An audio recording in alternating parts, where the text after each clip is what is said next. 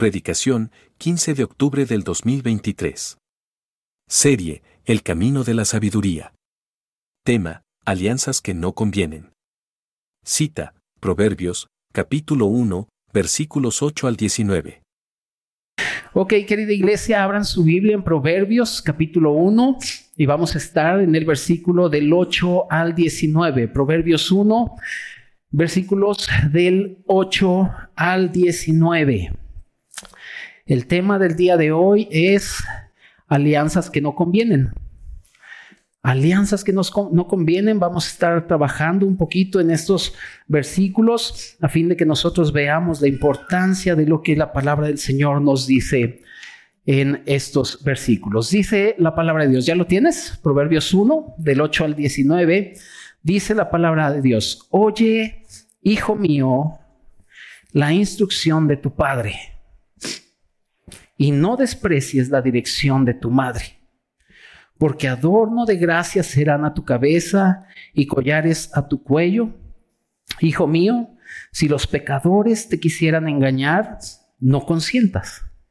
Si dijeren, ven con nosotros, pongamos acechanzas para derramar sangre, acechemos sin motivo al inocente, los tragaremos vivos como el Seol y enteros como los que caen en un abismo. Hallaremos riquezas de toda clase, hallaremos, llenaremos nuestras casas de despojo. Echa tu suerte entre nosotros. Tengamos todos una bolsa. Hijo mío, no andes en camino con ellos. Aparta tu pie de sus veredas, porque sus pies corren hacia el mal y van presurosos a derramar sangre porque en vano se tenderá la red ante los ojos de toda ave, pero ellos a su propia sangre ponen acechanza, y a sus almas tienden lazos.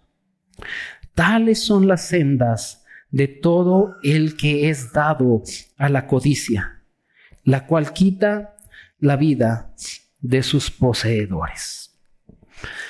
Querida iglesia, el libro de Proverbios no está diseñado para decirle al cristiano que se porte bien o que se porte de cierta manera.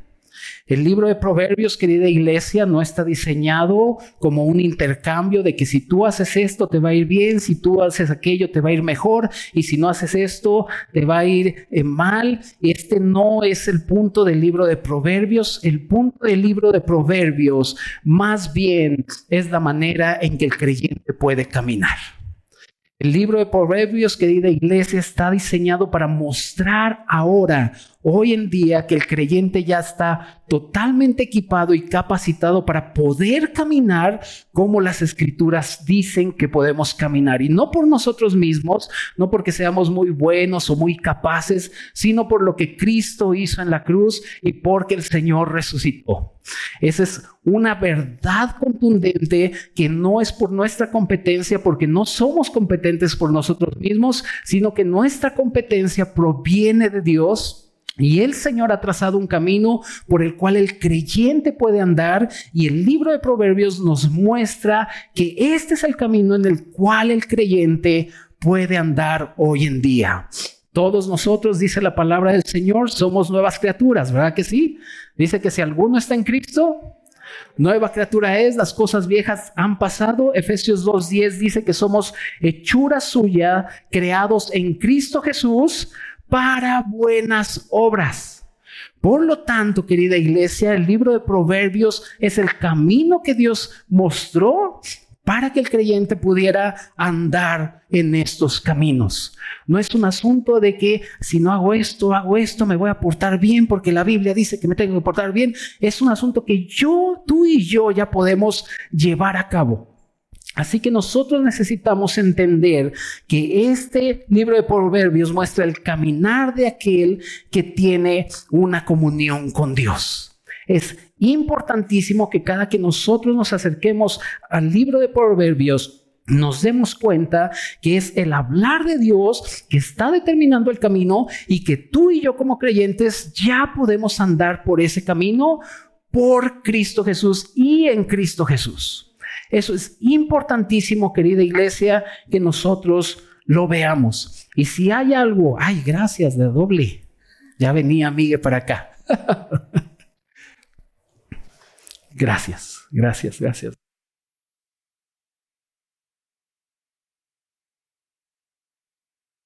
Perdón, queridos hermanos. Entonces, nosotros debemos entender, amada iglesia, que si queremos ser guardados en este camino, en este mundo, si nosotros queremos ser guardados por nuestro mismo querido Señor Jesús, necesitamos sí o sí siempre guardar la verdad que este libro da. La palabra del Señor en Efesios 6, cuando habla de la armadura de Dios, que lo has leído muchas veces, nos habla de que estamos en una batalla tremenda y que la manera en que nosotros podemos estar firmes ante el día malo es ciñéndonos con la verdad, es abrazando la verdad, guardando la verdad, ser expuestos a la verdad mientras permanecemos en este mundo con el fin, querida iglesia, de que podamos ser guardados en este mundo. Eso es muy importante que todos lo entendamos y es muy importante que nosotros abracemos el libro de Proverbios entendiendo que es el camino que Dios trazó, el camino de la sabiduría, no porque nosotros seamos sabios, sino porque la sabiduría viene de Dios y de sus palabras. Y en lo que acabamos de leer, querida iglesia, hay una advertencia muy fuerte. Si pusiste atención, la advertencia que esta, esta porción de las escrituras da es una advertencia en contra de la codicia. Fíjense cómo empieza el libro de Proverbios. El libro de Proverbios en el capítulo 1 habla el para qué los proverbios están hechos. Lo vimos hace ocho días. Habla del principio de la sabiduría y de que los insensatos desprecian la enseñanza y después de inmediato empieza a hablar de esta advertencia y es del asunto de la codicia. Y la codicia es este deseo fuerte, desmedido, egoísta por tener algo, por tener algo más, ya sea dinero, poder, eh, aplausos, reputación. Todo esto lo advierte la Biblia y nosotros debemos ver que también nuestro querido Señor Jesucristo lo advirtió. Si nosotros eh, vemos Lucas 12, dice que, que, el Señor dijo, mirad y guardaos de toda avaricia o de toda codicia, porque la vida del hombre no consiste en la abundancia de los bienes que posee. ¿El Señor estaba buscando riquezas o el Señor estaba buscando poder? No, nosotros sabemos perfectamente que al contrario, Dice la palabra del Señor que Él se hizo pobre para que nosotros fuéramos ricos. Y dice la palabra del Señor que eh, las zorras tienen cuevas para dormir, pero el Hijo del Hombre no tiene un lugar en donde su cabeza reposar. Y en el momento que llegaron los discípulos, ¿te acuerdas de la mamá de los hijos de Zebedeo? Que llegaron con el Señor y le dijo el Señor, ¿qué quieres mujer? Y la mamá les dijo que uno se siente a tu diestra y otro eh, a, tu, a tu izquierda. Y el Señor le dijo, tú no sabes lo que pide. Y en el momento que pidieron eso, los otros discípulos se enojaron. ¿Por qué? Porque también estaban buscando cierta posición o cierto poder y la enseñanza que el Señor da en esta porción de la Biblia, en Marcos 10, les dice, eh, eh, quien quiere hacerse grande entre vosotros, tiene que ser su servidor, dice la Biblia. Y el que vosotros quieras ser el primero, debe ser el siervo de todos, porque el Hijo del Hombre no vino a ser servido, sino a servir y dar su vida en rescate por muchos.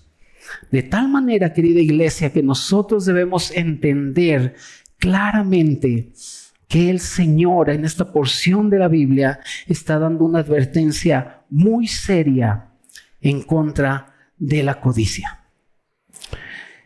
Debemos ser aquellos, querida iglesia, queremos ser aquellos, debemos ser aquellos que anhelan ser guardados en el camino del Señor.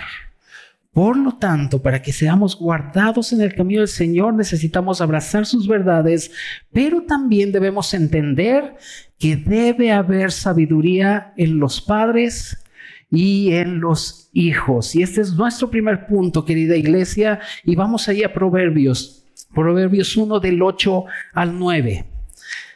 Dice la palabra de Dios, oye hijo mío, la instrucción de tu padre y no desprecies la dirección de tu madre, porque adorno de gracia serán en tu cabeza y collares a tus cuello, a tu cuello. Querida iglesia, amados hermanos, el Nuevo Testamento presta mucha atención a las enseñanzas, a, a cómo los padres tienen que enseñar. Hay más instrucciones para los papás que para los hijos. De tal manera, querida iglesia, que si el Nuevo Testamento y toda la Biblia está enseñando o está dando instrucciones a los papás, esto muestra que Dios está poniendo un, énfasis muy importante en el asunto de los papás. No es que no hable a los hijos y aunque acabamos de leer que le está dando una instrucción al hijo, oye hijo mío, el Señor lo está dando porque hay una importancia vital en el núcleo familiar de que los padres tengan sabiduría. Porque es por medio, querida iglesia, de los padres y por medio del núcleo familiar que el Señor va a estar trayendo sus verdades a nuestros hijos. Por lo tanto, amados hermanos, el deber más importante de los padres ante los hijos es instruirlos en el camino del Señor. No hay otro deber más importante. Si tú le estás poniendo más importancia a su sustento, que es importante, pero no es tan importante, querida iglesia, cómo sentarnos con nuestros hijos y hablarles del Señor. Colosenses 3 y Efesios 3 da énfasis más a los padres que a los hijos. Por lo tanto, querida iglesia, nosotros como padres no podemos ser muy ligeros en nuestro caminar. Debemos entender que necesitamos sabiduría, necesitamos una comunión íntima con Dios por el bien de nuestros hijos. ¿Por qué? Porque cada que tú y yo traemos una vida a este mundo, el Señor nos concede y pone en nuestras manos a nuestros hijos, siempre y durante toda tu vida va a haber un par de ojos que te va a estar viendo. Y a veces no solamente es un par, no solamente son dos ojos, son cuatro, son seis y los muy valientes son ocho pero siempre los pares de ojos van a estar viendo constantemente el caminar del Padre. Por eso la Biblia dice y le da una responsabilidad a los padres tremenda, porque un papá y una mamá que están llenos de la sabiduría de Dios y que están constantemente escuchando la palabra de Dios, exponiéndose a las verdades de Dios, son personas que van a ser una bendición para sus hijos. Si bien es difícil ser esposo o esposa, ¿verdad que sí? ¿O no? ¿Es difícil ser esposo o esposa? Hay algo más difícil. Ser padre. Porque ser esposo y esposa solamente atañe a mi esposa, pero cuando somos padres, influenciamos en los hijos. Y viene nuestro querido Dios y dice, oye hijo mío, la instrucción de tu padre, confiando Dios en que todas las palabras que este libro habla han sido dadas a los padres. Estoy hablando de matrimonios cristianos o de padres cristianos.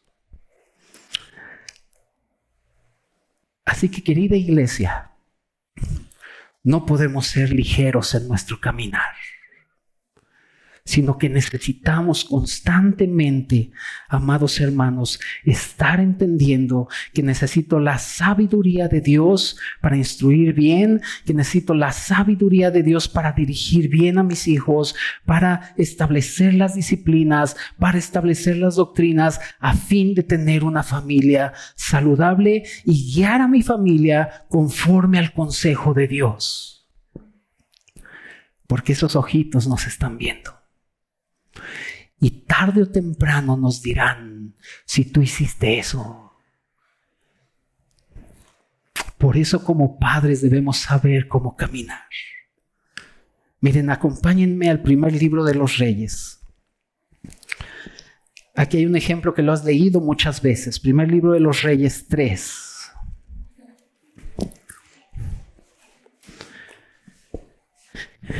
Del 5 al 9 es cuando Dios se le aparece a Salomón y le dice el Señor, pídeme lo que tú quieras. ¿Se acuerdas? Y yo quiero que veas el corazón de este Salomón. Primer del libro de los Reyes, capítulo 3, versículos del 5 al 9. ¿Lo tienes? Dice, y se le apareció Jehová a Salomón en Gabaón una noche en sueños y le dijo Dios, pide lo que quieras que yo te dé. Y Salomón dijo, ay, ¿qué será que quiero? ¿Qué será que quiero? Dame unas cuatro empresas, ¿no, Señor? Para ser bien ah, próspero y bendecir a otros y darme ofrenda a la iglesia. ¿Dijo eso? Fíjate cómo empieza en esta comunión que Salomón tenía con Dios. Fíjate lo que dice. Y Salomón dijo, versículo 6, tú hiciste gran misericordia a tu siervo David, ¿qué? Mi padre. Porque él anduvo de ojo alegre con dos, tres muchachonas. ¿Dice eso? No.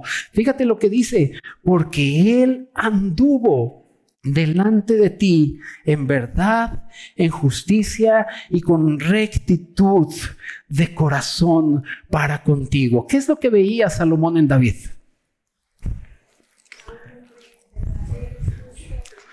Ah, un hombre que se paraba y decía, ¿a dónde iré de tu presencia, oh Dios? El Señor es mi pastor.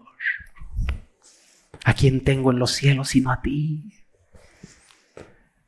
Siempre nuestros hijos, amados padres de familia, sus ojos estarán posados sobre nosotros.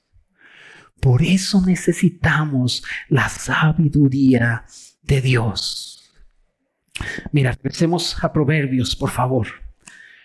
Proverbios 1.8 da una instrucción al Hijo y lo hace debido a que el Señor confía en los padres sus verdades. Y dice ahí en Proverbios 1.8, oye hijo mío, la instrucción del Padre y no desprecies qué? La dirección de tu madre. Amada iglesia, dentro del núcleo familiar, el Padre es el que instruye. El padre es el que da instrucciones, es decir, el que, enseña, el que comunica doctrinas, el que dice por dónde se tiene caminar, que caminar. Esa es la responsabilidad que todos nosotros los varones tenemos ante nuestra familia y ante nuestra esposa. Deuteronomio 6:6, te lo sabes, si quieres búscalo para que lo puedas subrayar, pero Deuteronomio 6:6 nos habla a nosotros los padres y dice, estas palabras que yo te mando hoy, si lo tienes, fíjate lo que dice. Estas palabras que yo te mando hoy estarán primero sobre tu corazón. Estarán en ti, hermanos. El Señor nos ha dado un corazón de carne, no uno de piedra. Y en este corazón Él ha escrito sus leyes. Y viene el Señor y le dice a los padres, primero las palabras que yo te estoy mandando hoy, todo el consejo mío va a estar en tu corazón. Primero, si quieres que tus hijos no tengan esas malas compañías o esas alianzas que no convienen, porque díganme ustedes que padre no está preocupado por con quién andan sus hijos. Gloria a Dios, nadie alzó la mano. Todos nos preocupamos por con quién está cómo se llama, en dónde vive, quién es su familia, todos.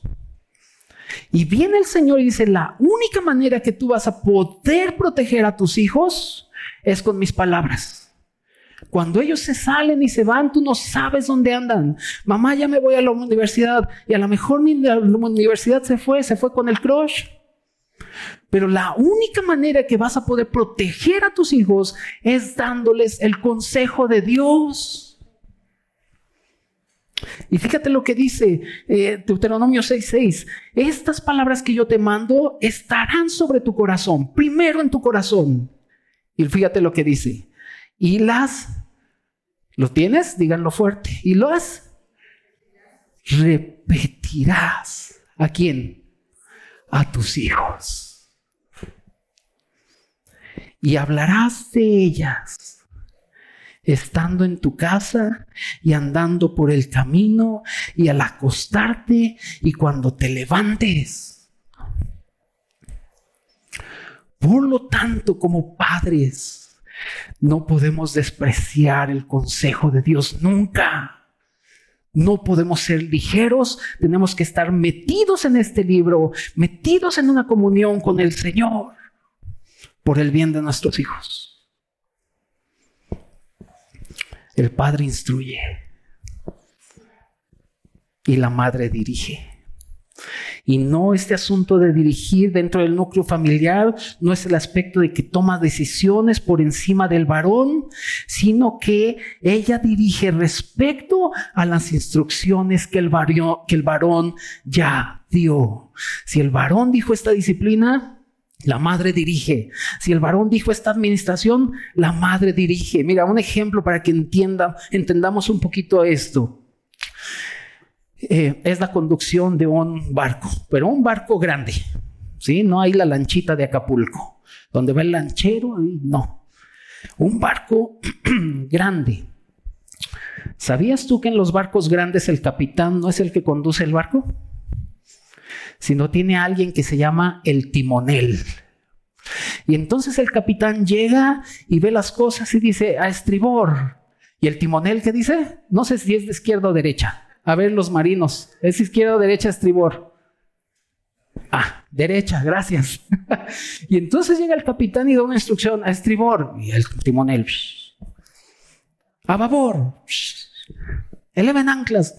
Y el, capitán está dando instrucciones y el timonel dirige el navío. Por cierto, si hoy tienes tiempo para que entiendas más esto, hay dos películas que puedes ver. Una se llama El Capitán Phillips, ¿la han visto? Si no la has visto, vela. Eh, está basado en historia real. Ambas películas con Tom Hanks, un buen, un buen actor, pero se ve claramente como él, siendo el capitán, solo da instrucciones y el timonel. Y otra película se llama En la mira del enemigo, igual de un barco, donde Tom Hanks también es el capitán y su timonel siempre están juntos uno dando instrucciones y otro dirigiendo. Hermanos, este no es un asunto de machismo. El padre de instrucción, la mamá dirige, no es un asunto de machismo, es un asunto de ser uno.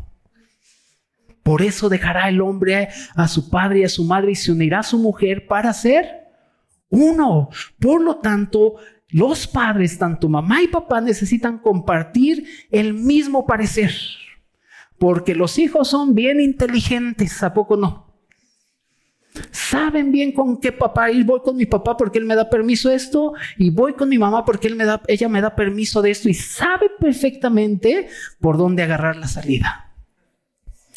¿Sí o no, papás? Y decimos, ya nos tomó la medida. Y sí, ellos siempre son así, están buscando eso, pero querida iglesia, nosotros necesitamos como padres compartir el mismo parecer y cuando llegue tu hijo y te pida permiso de algo, tú le puedes decir, ¿qué te dijo tu papá? Lo que tu papá te diga, soy uno con eso. A fin de hacer frente a nuestros preciosos y estimados hijos que a veces quieren salirse del guacal, diría mi padre. Pero debemos hacerlo sin provocarlos a ira. Debemos hacerlos siempre en el consejo de Dios, a fin de que ellos puedan ser edificados. Ya vi que varios hijos le dieron codazos a sus papás como diciendo, ¿ya oíste? Por eso no te hago caso. Pues ahora voy con los hijos. Porque la instrucción de Proverbios 1.8 dice, oye hijo mío, la instrucción de tu padre y no desprecies la dirección de tu madre. Por lo regular, o el problema más grande que tienen los hijos o que tenemos como hijos Llámense niños, adolescentes, jóvenes o ya un poquito adultos.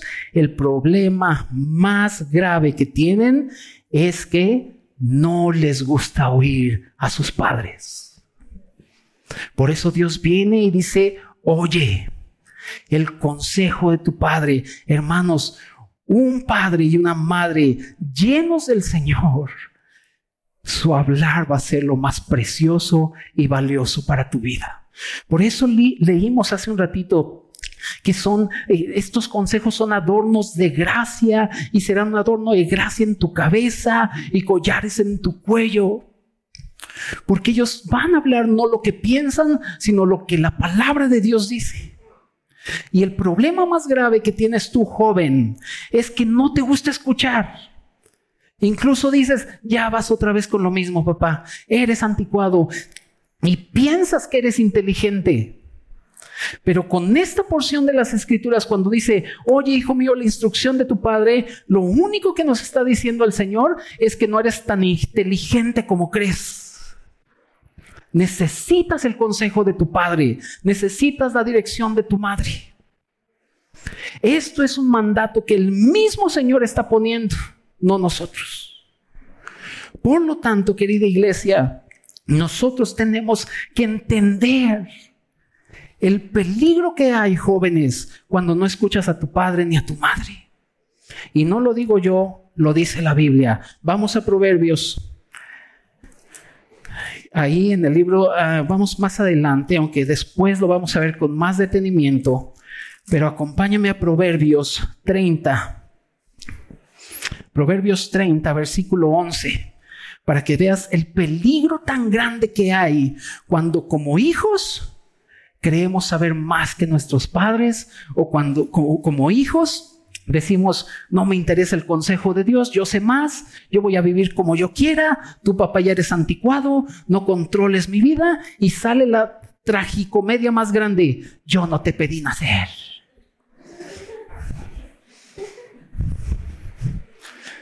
Entonces Dios se equivocó.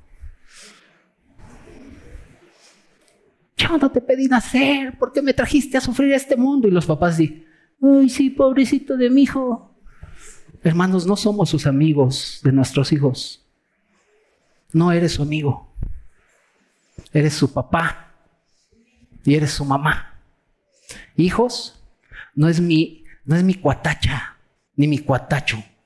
Es tu padre y es tu madre. Y la Biblia dice, Efesios 6, Hijos, obedeced en el Señor a vuestros padres, porque esto es justo. ¿Justo por qué? Porque dieron su vida por ti. Porque cuando lloraste en la madrugada y al papá todo desvelado y ahí te cargaba y la lechita y los pañales y se han, discúlpame la expresión, pero se han partido el lomo por ti. Para que tú salgas. Yo no te pedí nacer. Fíjense el peligro que hay, queridos hermanos, cuando hacemos a un lado el consejo de tu padre y de tu madre que están llenos de la palabra de Dios. Proverbios 30, versículo 11. Dice, fíjate cómo empieza todo. Hay generación que maldice a su padre. ¿Qué quiere decir maldecir? Hablar mal es que mi papá, yo soy así por mi papá, tú hiciste esto y le echas la culpa y no es cierto, fue decisión tuya. Hay generación que maldice a su padre y qué? Y a su madre no bendice. Ahí está el punto de los problemas que se vienen. ¿Listo? Dice, hay generación limpia en su propia opinión. Yo no le hago caso a mis papás yo vivo como quiero, así se debe vivir la vida. Ay, su Biblia, ay, con lo que quieren decirme, pero así se debe vivir la vida. Estás siendo sabio en tu propia opinión. Y yo lo llamaría, eres un necio. Dice, hay generación limpia en su propia opinión, si bien no se ha limpiado de su inmundicia. Primero, te crees más sabio en tu propia opinión. Tú no me entiendes, papá. Luego el 13, hay generación cuyos ojos son altivos y cuyos párpados están levantados en lo alto. ¿Te empiezas a querer enseñorear de tus papás de verdad? ¿En serio? Qué altivo. Luego dice, hay generación cuyos dientes son espadas. y sus muelas cuchillos para devorar a los pobres de la tierra y a los menesterosos de entre los hombres.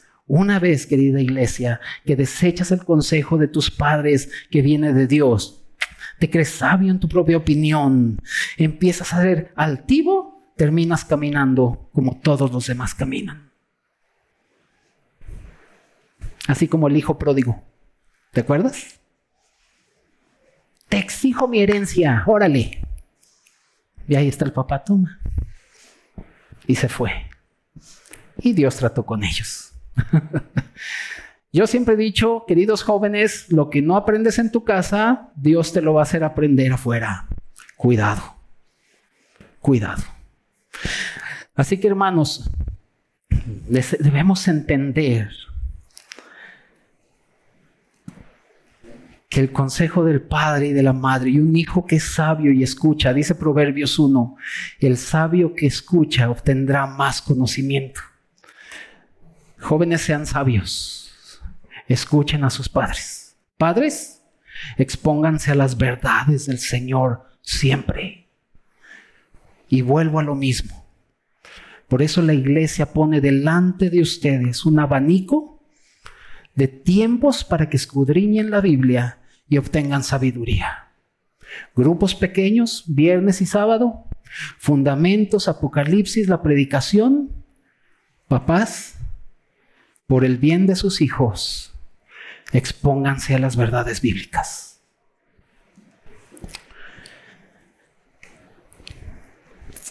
Debemos ser aquellos, querida iglesia, que Anhelamos ser guardados en el camino del Señor. Por lo tanto, no solamente debemos entender que los padres y los hijos necesitamos la sabiduría de Dios, sino también necesitamos entender el engaño que hay en la codicia. Vamos a Proverbios 1, por favor. Proverbios 1, del 10 al 16.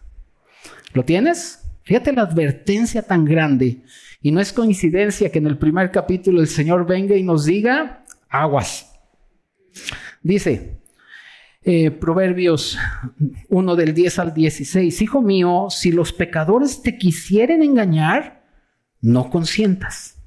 Si dijeren, ven con nosotros, pongamos acechanzas para derramar sangre, acechemos sin motivo al inocente, los tragaremos vivos como el Seol y enteros como los que caen en un abismo.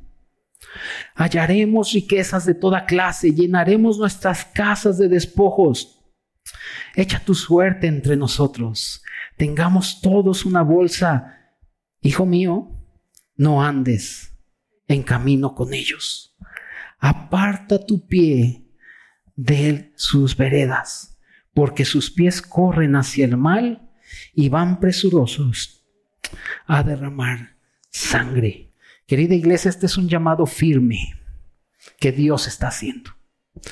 Y la palabra del Señor es muy clara y no solo nos dice que pongamos atención a nuestros padres, sino también que adquiramos sabiduría para saber discernir estas situaciones.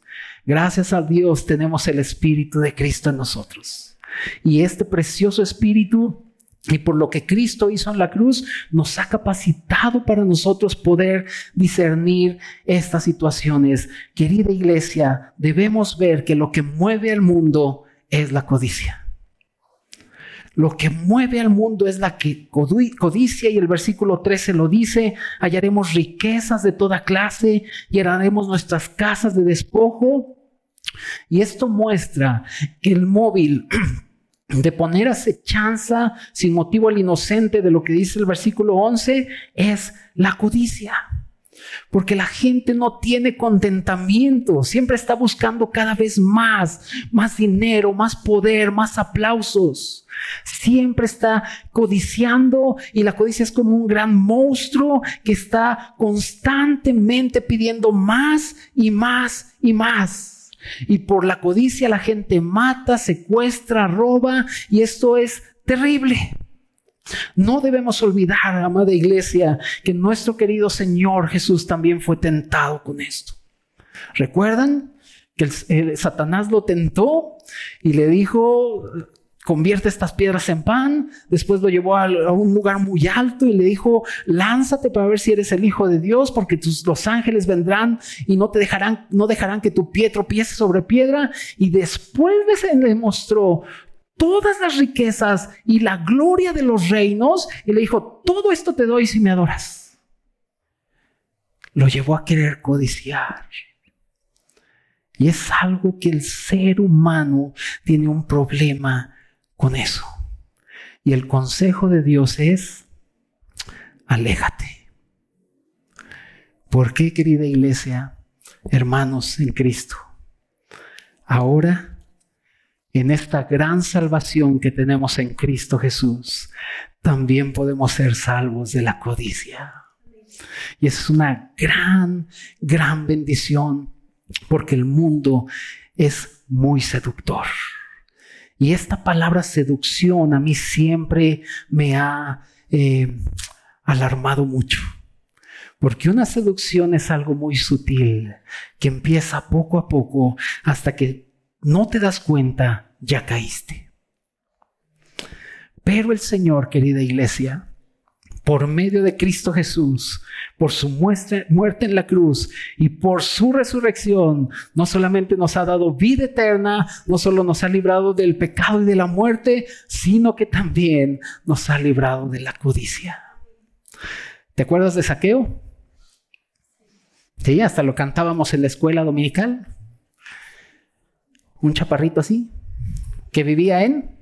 Ay, sí lo cantaron. Sí lo cantaron. Pero dice la Biblia que Saqueo era codicioso y engañaba y defraudaba al que se le pusiera enfrente. Porque eso hace la codicia. No te interesa por encima de quién pases.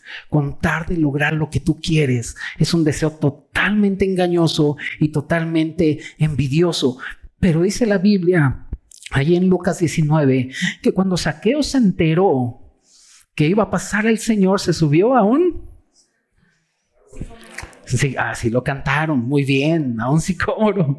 Y ahí estaba esperando al Señor y me encanta lo precioso que es nuestro Señor Jesús porque él sabía que Saqueo era una persona codiciosa, una persona que engañaba, que defraudaba. Y dice ahí en Lucas 19:5 que cuando el Señor pasó, lo vio y le dijo, Saqueo, date prisa, desciende, porque hoy es necesario que pose yo en tu casa. Y dice la Biblia que cuando estaban en casa de Saqueo, Saqueo se puso de pie y dijo, si en algo he defraudado a alguno, se lo devuelvo cuadruplicado. Y la Biblia dice que cuando Saqueo dijo esto, el Señor dijo, hoy ha venido la salvación a esta casa.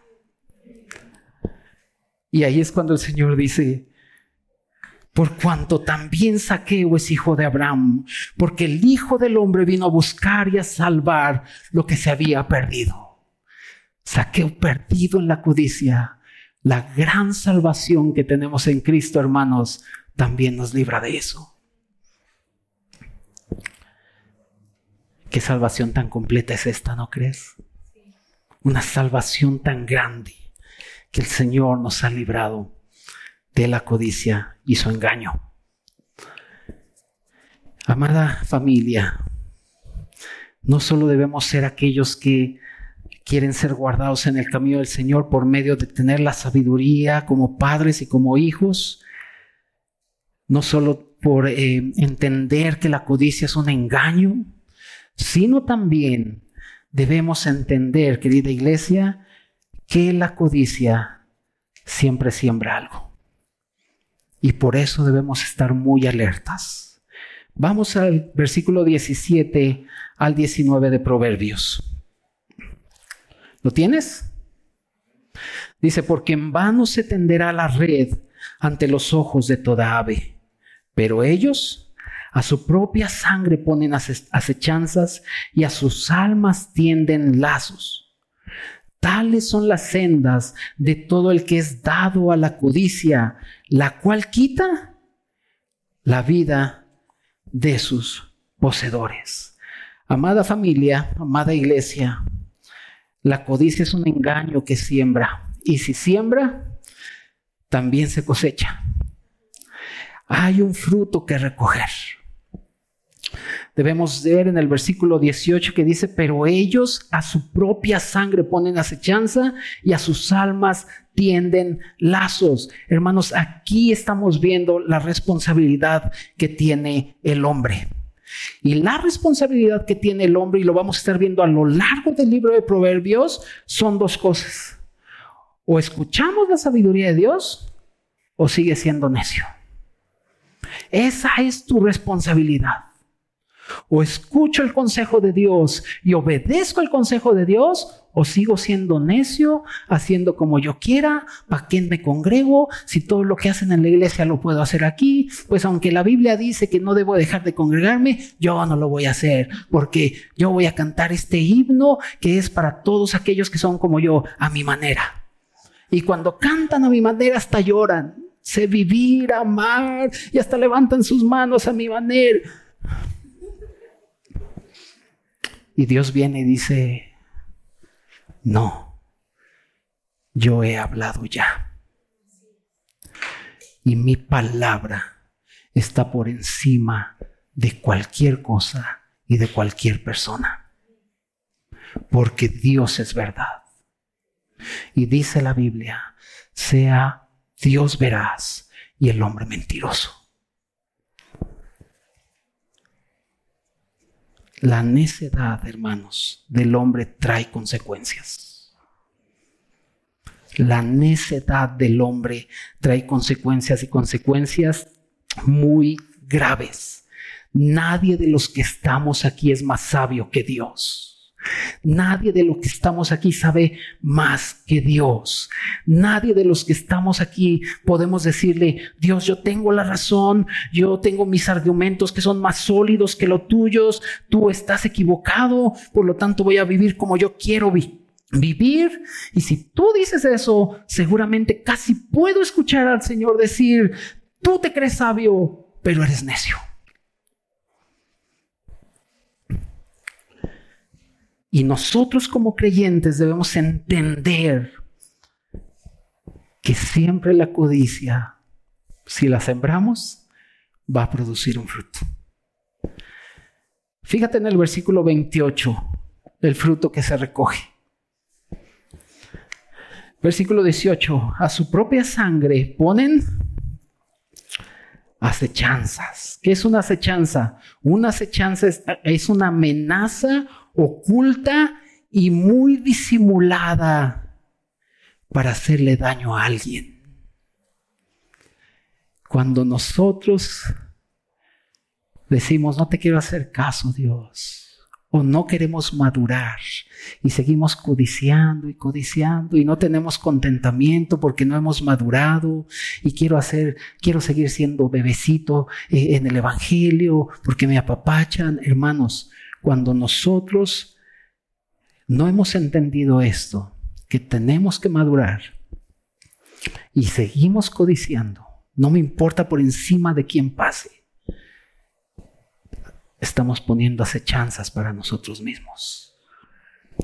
Continúa el versículo 18 diciendo, y a sus almas tienden lazo. El alma del ser humano, del ser humano es preciosa para Dios. Ahí están tus pensamientos, tus emociones, ahí está tu voluntad, querida iglesia. Y si sin que te des cuenta, simple y sencillamente estás siendo preso, sin posibilidades de escapar y empiezas poco a poco a entrar en sufrimiento. Y el versículo 19 dice, tales son las sendas de todo el que es dado a la codicia, la cual quita la vida del hombre sin que te des cuenta, solito te estás amarrando. Y entonces tu vida se te escapa. Ya no le haces caso a la esposa, ya no le haces caso al esposo, ya tus hijos allá, ya no les da Biblia, ya no vienes a la iglesia porque estás en estas sendas queriendo codiciar. Y la Biblia lo advierte y lo advierte de una manera muy fuerte. Gálatas 6 del 7 al 10 dice, nadie puede engañar a Dios. Todo lo que el hombre sembrare, eso también segará. Si sembramos para la carne, o sea, para todo lo que el mundo nos ofrece, si sembramos para la carne, de la carne segaremos corrupción. Pero si sembramos para el Espíritu, del Espíritu segaremos vida eterna. Hermanos, ser necio e insensato, ser necio e insensato trae consecuencias muy graves. Mira, acompáñame a Mateo, todavía tengo medio minuto, acompáñame a Mateo. Mateo 7. Te lo sabes porque también lo cantabas en la escuelita dominical y en la escuela de vacaciones. Mateo 7. Versículo 24, para que veas las consecuencias que hay cuando somos necios. Dice Mateo 7, del 24 al 26, dice, cualquiera pues que me oye estas palabras, ¿y qué dice? Y las hace. O sea, obedece. Le compararé a un hombre prudente o un hombre sabio que edificó su casa sobre la roca. Descendió lluvia y vinieron ríos y soplaron vientos y golpearon contra aquella casa y no cayó porque estaba fundada sobre la roca. Pero cualquiera que me oye estas palabras, ¿y qué?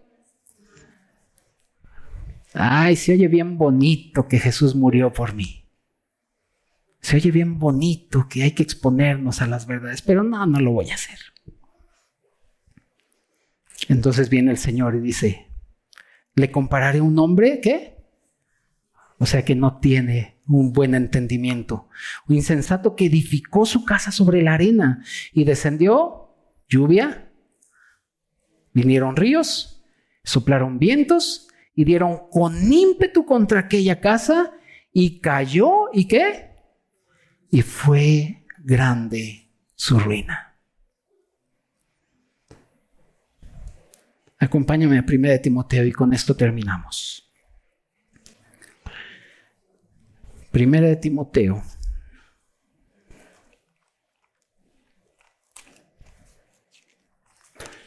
Capítulo 6.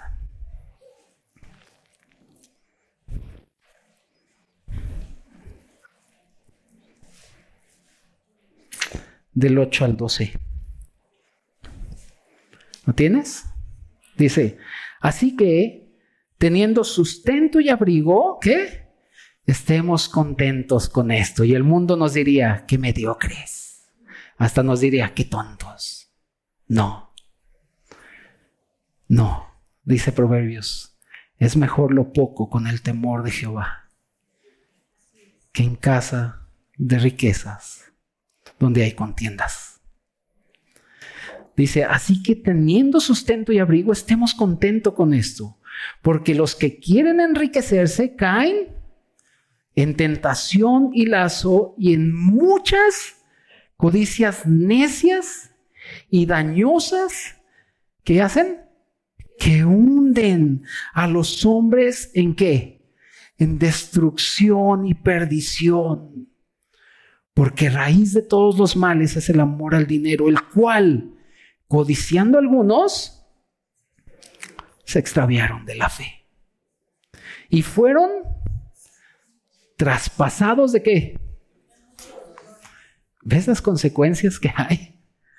Pero fíjate lo que dice y es lo más glorioso que tenemos gracias a la muerte de Cristo, a su resurrección, que tenemos a este Cristo tan precioso, tan rico y tan extraordinario y que nosotros podemos glorificar. Dice versículo 11, mas tú, oh hombre de Dios, huye de estas cosas. Y sigue la justicia, la piedad, la fe, el amor, la paciencia, la mansedumbre. Pelea la buena batalla de la fe. Echa mano de la vida eterna, a la cual asimismo fuiste llamando, habiendo hecho la buena profesión delante de muchos testigos. Hermanos, como hombres y mujeres de Dios, en Cristo Jesús podemos huir de esas cosas. Así que debemos glorificar a nuestro Dios, porque podemos decirle no a muchas cosas que el mundo tiene por sublime. Nosotros entendemos que lo más sublime que puede haber para el creyente es su palabra, la iglesia y la misma persona de Cristo. Oremos, querida iglesia. Padre, bendecimos tu nombre y te glorificamos, Dios. Gracias por todo lo que tú haces para nosotros y en nosotros. Gracias porque nos llevas adelante, Señor, y bendecimos tu nombre, oh Dios, porque tu palabra siempre alumbra nuestros corazones. Señor, ayúdanos a ser padres sabios que entienden la gran responsabilidad que tienen, que tenemos de escuchar tu palabra. Tu palabra dice que tú haces sabio al sencillo. Pon esa carga en nosotros, Señor, a fin de que nuestros hijos o la próxima generación pueda ser bien cimentada en ti. Señor, gracias porque nos muestras que lo que el mundo tiene por sublime es un engaño. Y aunque todo el mundo está codiciando algo en este momento, riquezas, propiedades, poder, aplausos, reconocimiento, nosotros podemos levantar nuestra mirada a ti y decir, solo tú eres digno de toda la gloria. Gracias por habernos librado, Señor, de esto. Padre, ayúdanos a sembrar con sabiduría. Ayúdanos a contar nuestros días, Señor, a fin de que podamos hallar en ellos sabiduría. Señor, que entendamos que nadie te puede engañar, nadie se puede burlar de ti porque tú eres Dios.